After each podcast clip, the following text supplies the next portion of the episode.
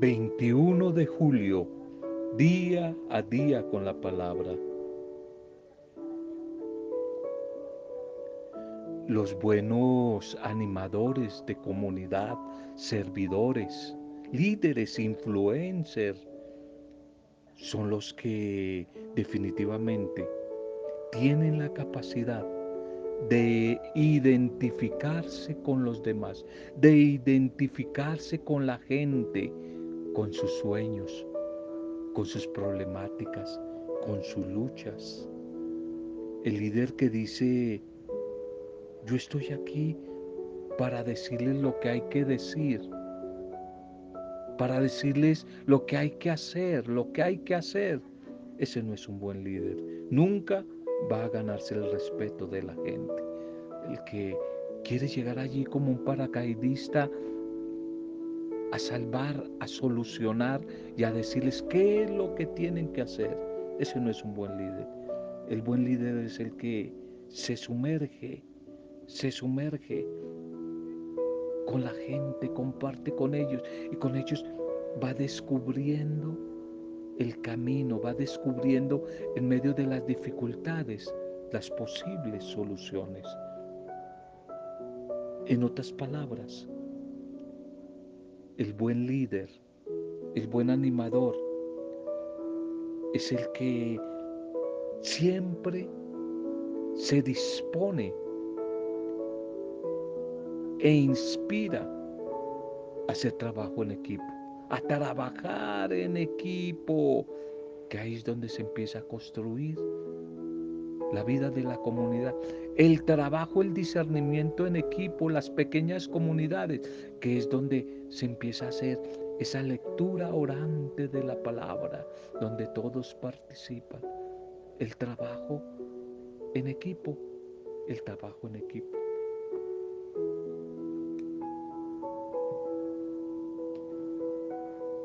Saludo para tu vida a esta hora. Un saludo y bendición a tu vida. Nuestra intercesión por las familias, por las dificultades que quizás hay allí en casa. Nuestra intercesión por los enfermos, en Anita, en todas estas amigas, Rosario, Lucilita, Lucerito. Estamos orando, estamos orando por las dificultades que se nos presentan. Estamos intercediendo unos por otros, confiándole al dueño de la vida, nuestro buen Dios. Dios es bueno. Estamos confiando nuestras vidas, nuestra existencia, los momentos duros, apremiantes, que quizás atraviesan, se atraviesan en nuestro camino, en alguna etapa de ese, de ese caminar en busca de querer conquistar nuestros sueños. Nuestra intercesión por ustedes, ánimo que días mejores van a llegar en el nombre del Señor. Nuestro saludo para todos los que hoy están de cumpleaños, celebrando la vida, celebrando algún aniversario. Nuestro saludo, nuestra oración, nuestra felicitación y nuestra bendición para ustedes. Gracia abundante, gracia abundante Evangelio de Juan 1.16. Y de su gracia todos hemos recibido bendición tras bendición. Otras versiones dicen, y de su plenitud tomamos todos gracia sobre gracia, o bendición tras bendición, gracia abundante, gracia abundante. En una de estos barrios populares olvidados de la periferia de nuestras ciudades. Había un muchacho, un muchacho muy humilde que estaba enfermo y tuvieron que llevarlo a un hospital donde recibió cuidados, donde le prestaron atención a su enfermedad, a su necesidad, cuidados con los que él ni siquiera había soñado, se había imaginado que los iba a tener nunca. Y allí después de asearlo, lo bañaron, lo trataron, le colocaron ropa limpia, le colocaron en una cama limpia. Y una enfermera le trajo un gran vaso de leche, un vaso de leche. ¿Hasta dónde puedo beber? ¿Hasta dónde puedo beber este vaso de leche? Preguntó el muchacho, mirando la leche con ansias, con deseos, con sed. ¿Qué quieres decir? preguntó la enfermera. Y el muchacho le dice, en casa somos cinco hermanos, cinco hermanos para beber de un mismo vaso. Cinco hermanos para beber de un mismo vaso. Nuestra madre siempre nos ha dicho hasta dónde podemos beber, un poquito para que la leche alcance para todos. Por favor, enfermera, indíqueme hasta dónde yo puedo beber yo, hasta dónde puedo beber hoy, para que otros también beban, para que otros que también como yo tienen sed y necesidad de esta leche, beban después de mí. Bebe todo lo que quieras, le dice la enfermera. Bebe todo lo que quieras.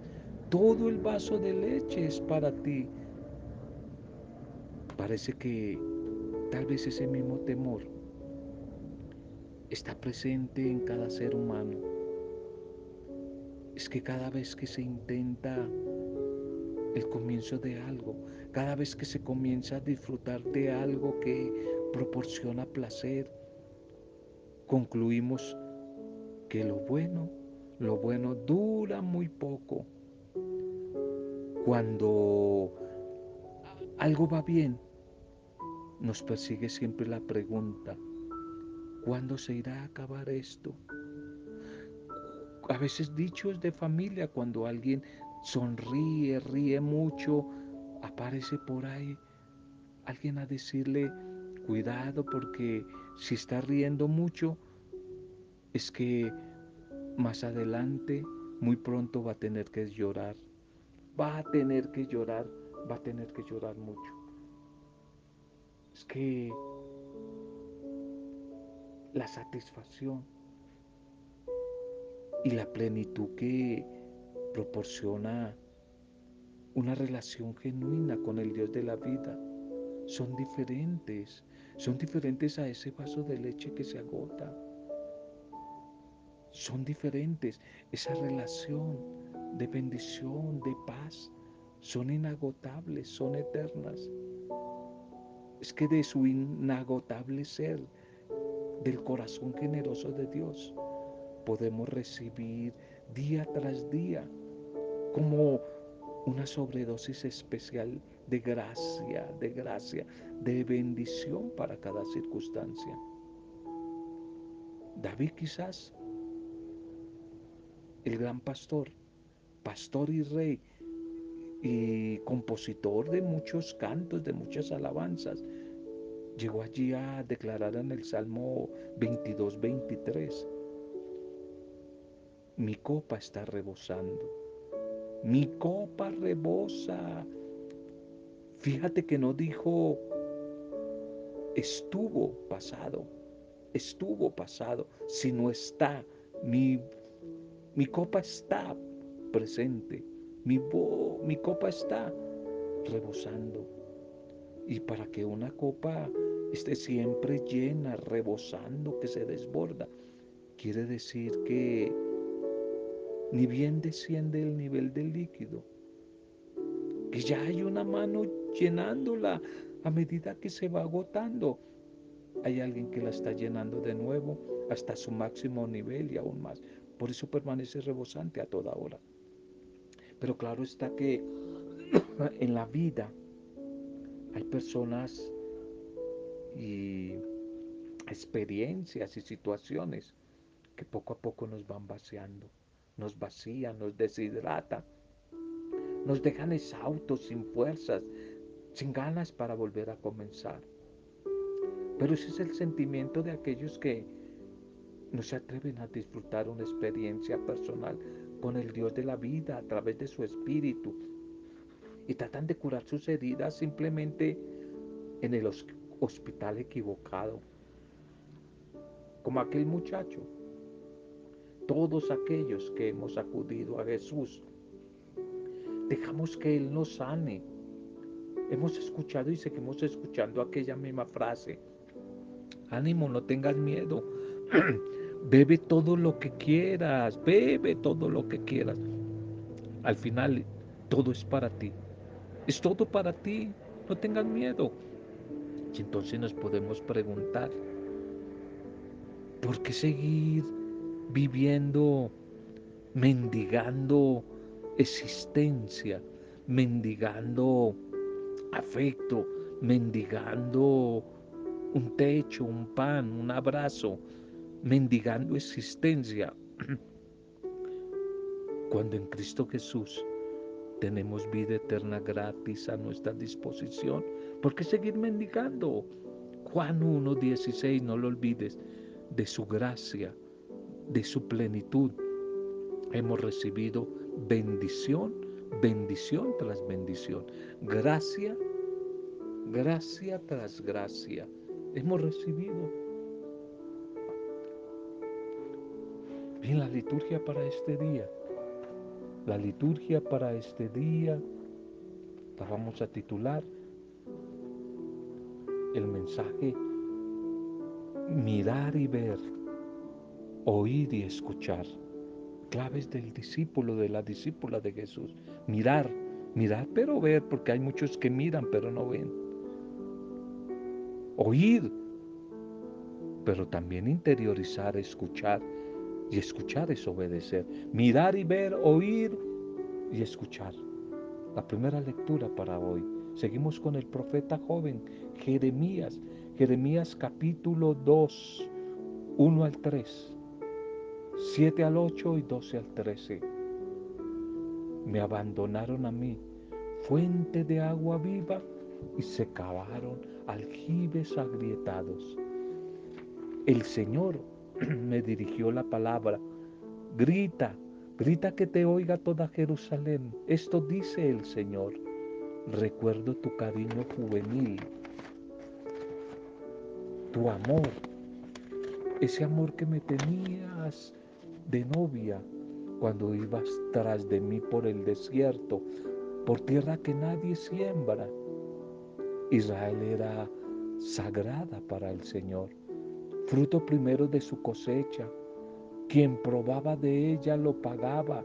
La desgracia caía sobre el oráculo del Señor.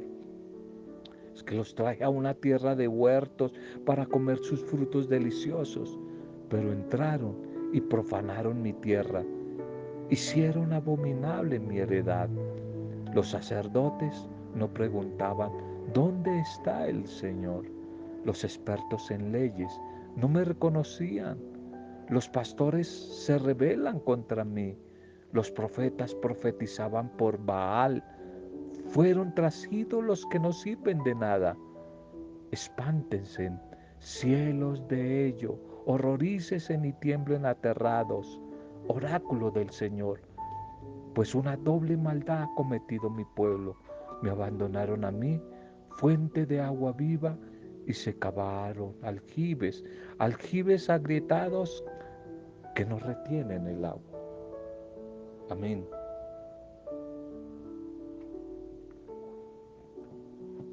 A este profeta Jeremías que iniciábamos el día ayer, esa, esa lectura, la primera, le correspondió vivir uno de los momentos más ricos y vertiginosos de la historia del pueblo de Israel. El final del siglo VII e inicio del siglo VIII, del siglo VI, perdón.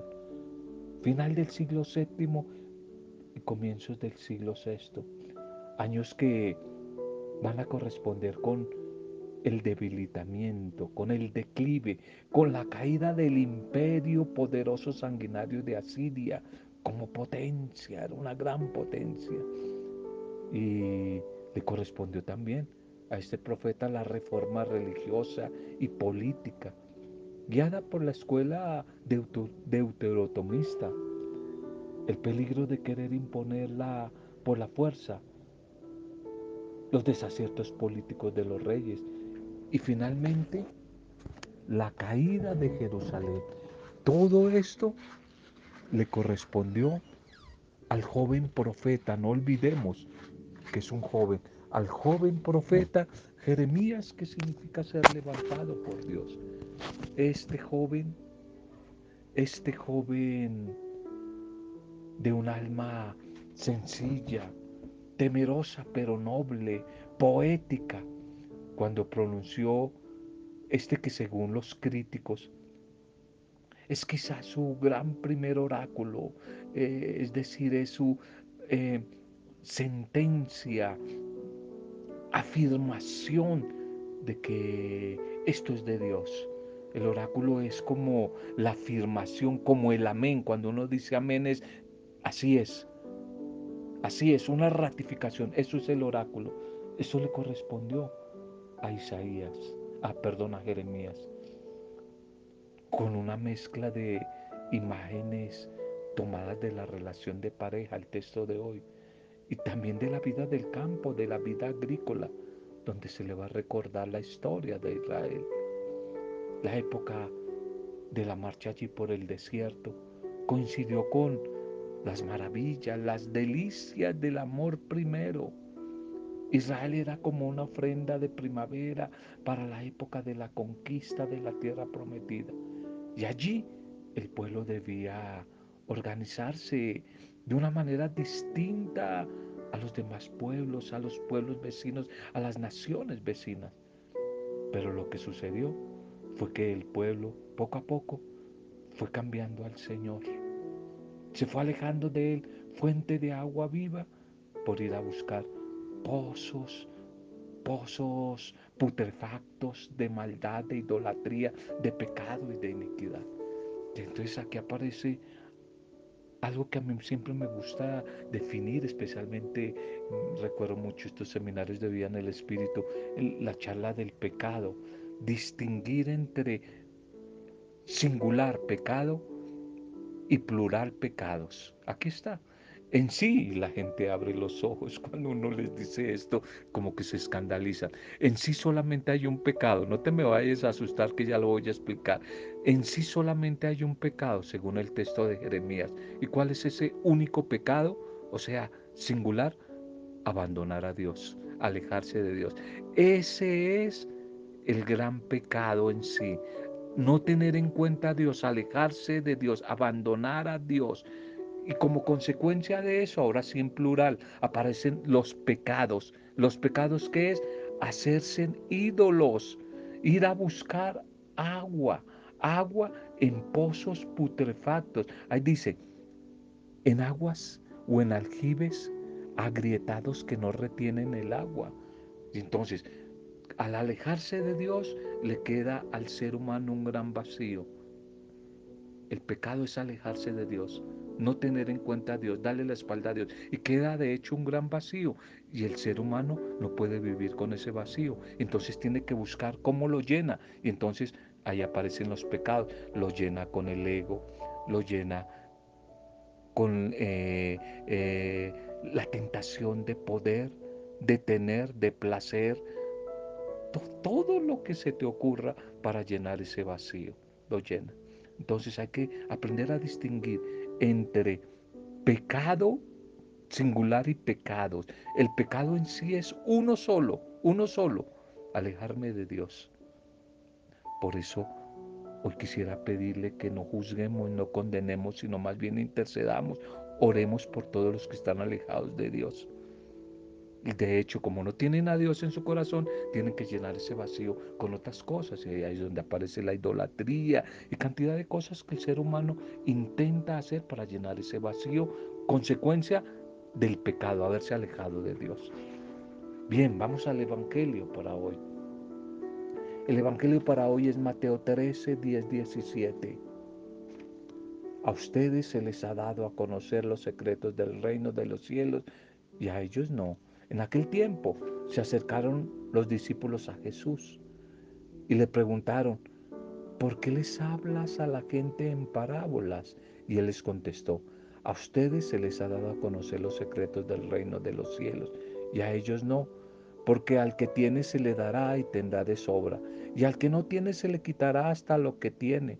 Por eso les hablo en parábolas, porque miran sin ver y escuchan sin oír ni entender. Así se cumple en ello la profecía de Isaías. Oirán con los oídos sin entender, mirarán con los ojos sin ver, porque está embotado el corazón de este pueblo. Son duros de oído, ha cerrado los ojos para no ver con los ojos, ni oír con los oídos, ni entender con el corazón, ni convertirse en para que yo los cure. Pero bienaventurados los ojos de ustedes porque ven y los oídos de ustedes porque oyen. En verdad yo les digo que muchos profetas y justos desearon ver lo que ustedes ven y no lo vieron, y oír lo que ustedes oyen y no lo oyeron. Amén.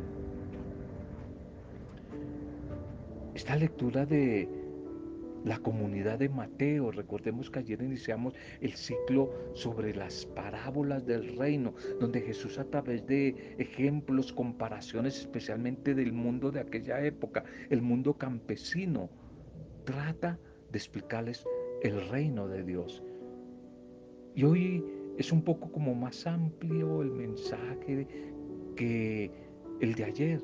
Ayer simplemente anunciaba la parábola del sembrador, pero hoy como que la explica más, la recoge, la contextualiza. ¿Para qué habla Jesús en parábolas? De acuerdo con el texto, como que pareciera que el Señor usa las parábolas para intentar trazar como una profunda diferencia entre el pueblo israelita, ellos y los discípulos una diferencia entre el pueblo de Israel, los que lo están rechazando a él y sus discípulos, ustedes, y intentar cerrar así quizás toda posibilidad de salvación a los judíos, quitarles hasta lo que tienen. Suena muy duro.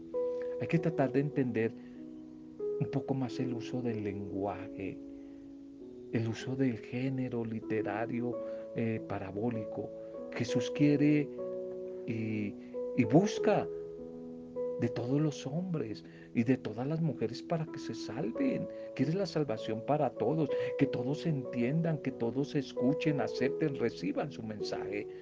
Pero se da cuenta que sus adversarios miran sus signos y no ven en ellos, no son capaces de interpretar la revelación de la misericordia, del amor del Padre. Escuchan sus palabras, pero es en vano. Su corazón está muy duro. Escuchan, pero no hacen de la palabra una norma de vida. Por eso la cita de, de Isaías que menciona el Señor, como que corrobora, como que ilumina la experiencia, la experiencia que, que Jesús está teniendo con los suyos, la experiencia que Jesús está viviendo con sus amigos más cercanos, la experiencia que Jesús está viviendo con su comunidad.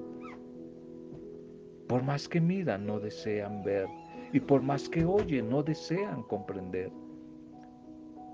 Nuestra vida debe reflejar claramente lo que vemos, lo que escuchamos debe ayudarnos a que no nos desviemos del camino del Señor, para que no nos suceda lo que tanto critica Jeremías, lo que aquí tanto critica Jeremías.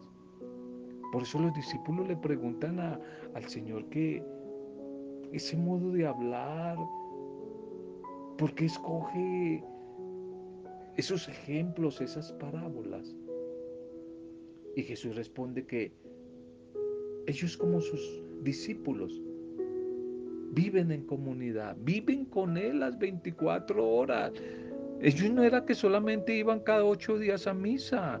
Ellos no eran solamente que una vez a la semana se reunían en comunidad. No, ellos tenían una comunión de vida. Vivían las 24 horas con su maestro. Ese era el discipulado de las escuelas rabínicas de aquella época. Irse a vivir, a compartir la vida con su maestro. Y por eso ellos son capaces de descubrir la intimidad de su maestro, compartir con él la intimidad del compartir. Y por eso poco a poco van conociendo la identidad de su maestro. Van entendiendo más que los que están afuera el sentido de la buena noticia. Pero los de afuera, los demás, los religiosos, los que están distantes, sobre todo las autoridades religiosas, es decir, los fariseos, los saduceos, los maestros de la ley, los grandes teólogos, tienen una idea muy vaga, muy equivocada del Mesías. Son simplemente oyentes de la palabra, pero no la practican porque todavía no la tienen bien clara. Qué triste, eso pasa y lo he repetido muchas veces. Qué triste que hay personas que llevan mucho tiempo en una iglesia cristiana de cualquier denominación ortodoxa, protestante, católica, llevan muchísimo tiempo y tienen hasta, yo los he visto, muchos diplomas de tantos cursos, agendas, cuadernos en cantidad que han llenado, pero todavía no la tienen clara. No tienen clara la causa, la causa del programa, del proyecto de Jesús, porque todavía no han tenido una experiencia de vida con su maestro. Es que en las parábolas, la gente humilde, sencilla, recuerdan en días pasados, yo he escondido, dice el Señor, las cosas del reino de Dios a los intelectuales, a los sabios, para revelársela a la gente sencilla, a la gente humilde, a los pobres. Ellos entienden, a los campesinos entienden mejor esas parábolas agrícolas del reino de Dios, ellas sí las entienden. Ellos entienden bien lo que es la semilla, la levadura, la sal, las comidas del campo. Ellos la entienden muy bien. Ellos eh, encuentran el sentido del tesoro escondido, de la pesca, de las redes. Por eso el Señor les va a decir que esas cosas de la vida son las que le dan sentido y valor al reino de Dios, las cosas preciosas de la historia, el dinamismo del reino de Dios. Pero para las autoridades religiosas, los sabios, esto es incomprensible. Ellos no entienden que el reino de Dios pueda compararse y explicarse desde lo cotidiano, desde lo sencillo y no desde la academia, desde lo intelectual, desde las escuelas de la ley. Ellos no entienden eso. De alguna manera, los deja más convencidos de sus ideologías y de sus propuestas equivocadas. Y sin embargo, los humildes, los sencillos, los excluidos, los pobres. Ellos dócilmente abren el corazón a las parábolas y se alegran de que Dios está actuando en ellos. Dios está actuando en ellos. Esto es un, caso los que ah, muchas de las personas que reciben este audio eh, son misioneros, hermanos misioneros javerianos de Yarumal, los seminaristas, eh, bueno, laicos que reciben este audio, amigos, compañeros de misión en, en algún tiempo. Nos hemos dado cuenta de eso. Cuando uno va al campo, muchísima de esa gente campesina, indígena, no sabe ni leer ni escribir pero viera cómo entienden bien el texto bíblico. Solamente lo escuchan y hacen unas interpretaciones maravillosas que lo dejan a uno boquiabierto del texto. Lo entienden. Tienen la sabiduría natural venida del Espíritu Santo. No simplemente la inteligencia humana adquirida en la internet, adquirida en la lectura, adquirida en una academia, en una facultad. Esto se repite, este hecho, a diario. Por eso el llamado del Señor es mirar y ver, oír y escuchar. Y escuchar es obedecer, comprometerme con esa palabra. Preguntémonos, ¿cuál es la fuente de donde bebo para saciar mi sed espiritual? ¿Será acaso la leche pura que me nutre la palabra de Dios? ¿O otras cosas? ¿O tantas devociones por ahí personales tantas, no encuentra gente que en vez de leer la palabra de Dios, en vez de orarle a Dios, tiene una cantidad de devociones a San Isidro Labrador, una cantidad de cosas, de, con todo respeto, pero una cantidad de cosas que no nutren, no alimentan. Y por lo contrario, me pueden alejar de Dios. Démosle gracias al Señor, al dueño de la vida, por la palabra de hoy, Señor. Gracias por esa pedagogía de tu amor con la que día a día no te canses de buscar los diferentes medios para darnos a conocer los secretos, los misterios de la maravilla de tu reino, reino de la salvación.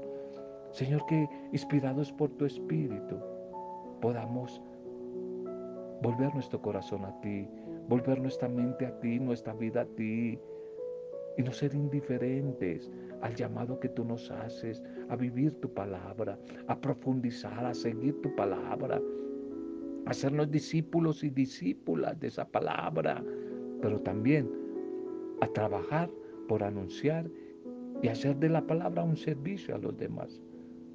Gracias Señor por el mensaje de hoy, que a través de él, desde las diferentes realidades que cada uno está atravesando, crisis económica, soledad, dificultades en la convivencia humana con los demás, desempleo, crisis económica, qué sé yo, a través de cualquier circunstancia podamos recibir fuerza, vida, motivación, ánimo, esperanza para seguir luchando. Gracias Señor. Alabanza, adoración, gloria a ti, Dios trino de amor, en el nombre del Padre Creador, en el nombre del Hijo Redentor y Salvador, y en el poder intercesor del Espíritu Santo en compañía de María, la discípula perfecta, hemos compartido el mensaje de hoy. Amén. Roberto Samudio de Día a Día con la Palabra.